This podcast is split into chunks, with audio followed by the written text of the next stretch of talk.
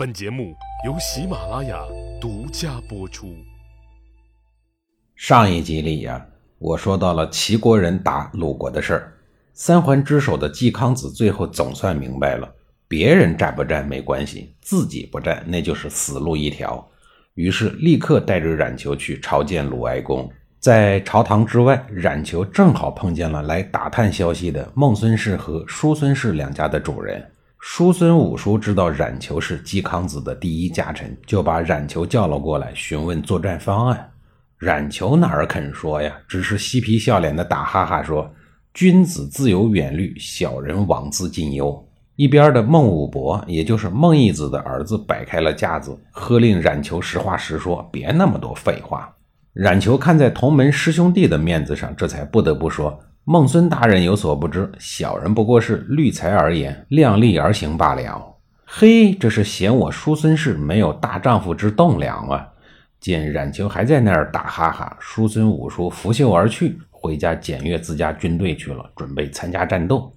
冉求心想：小样儿的，都大敌当前了，你们还一肚子小心思，还是不是鲁国的大夫了？还是不是鲁国人了？冉求本来就一肚子火，面对这帮子尸位素餐之人，心里头是一点面子都不肯给。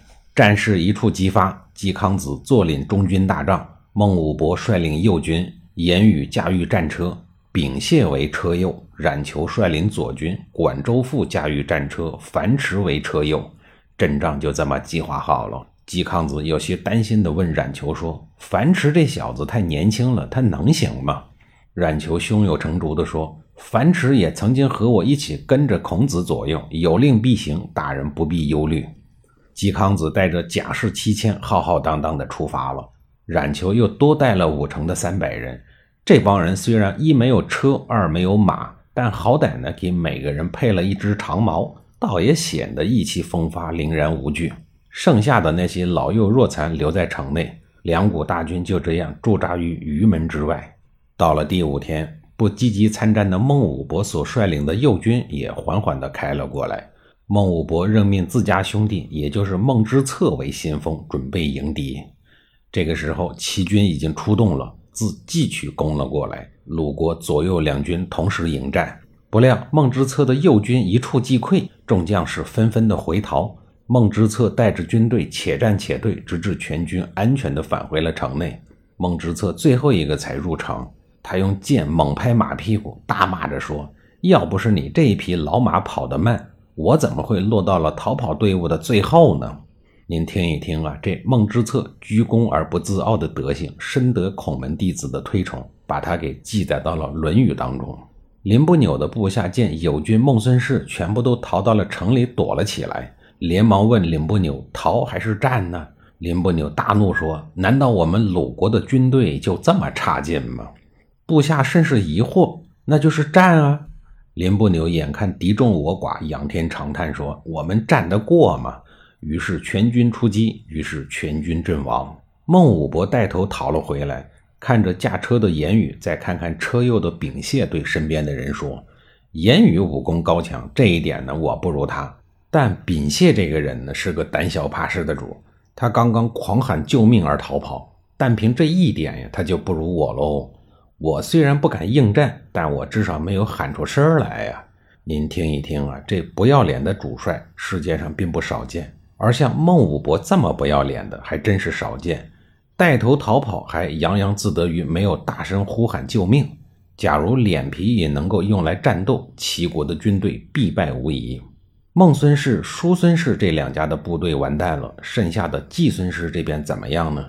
整体来说呀，还是不错的。先说冉求这边，冉求带领的左军来到了一条壕沟面前，停了下来。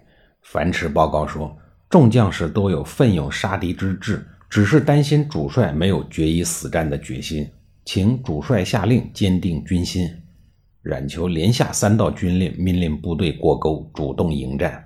全军立刻上下一心，如猛虎下了山，蛟龙入了海。像一把蝎子一样，狠狠地插入了齐军的内部，左冲右突，砍头就跟切菜一样，如入无人之境。齐国军队哪儿见过如此的虎狼之众啊？很快就被冲散了队形，再也聚拢不起来，四散的溃逃。战后清点，冉求竟然以步军之师砍掉了齐国甲士八十多个人头，齐国的军队死伤无数。当天夜里，探子来报说齐军已退。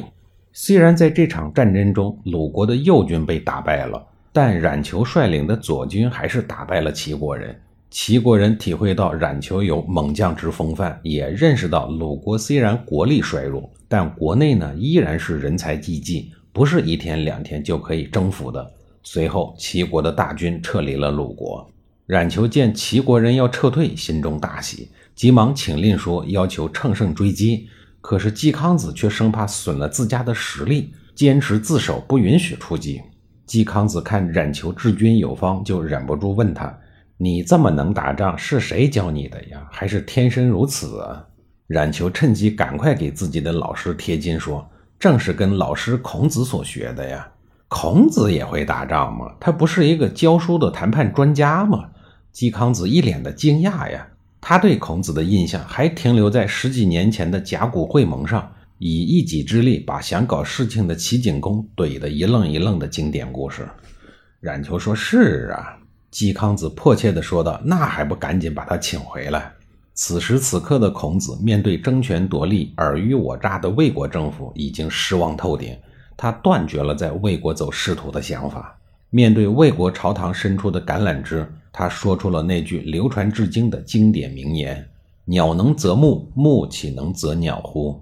孔子毅然决然地准备离开魏国，继续流浪。就在这个时候啊，季康子的使者赶到了魏国。那么，孔子会回去吗？能回到自己的父母之邦，再次走上仕途吗？下一集里呀，我再给您详细的讲述。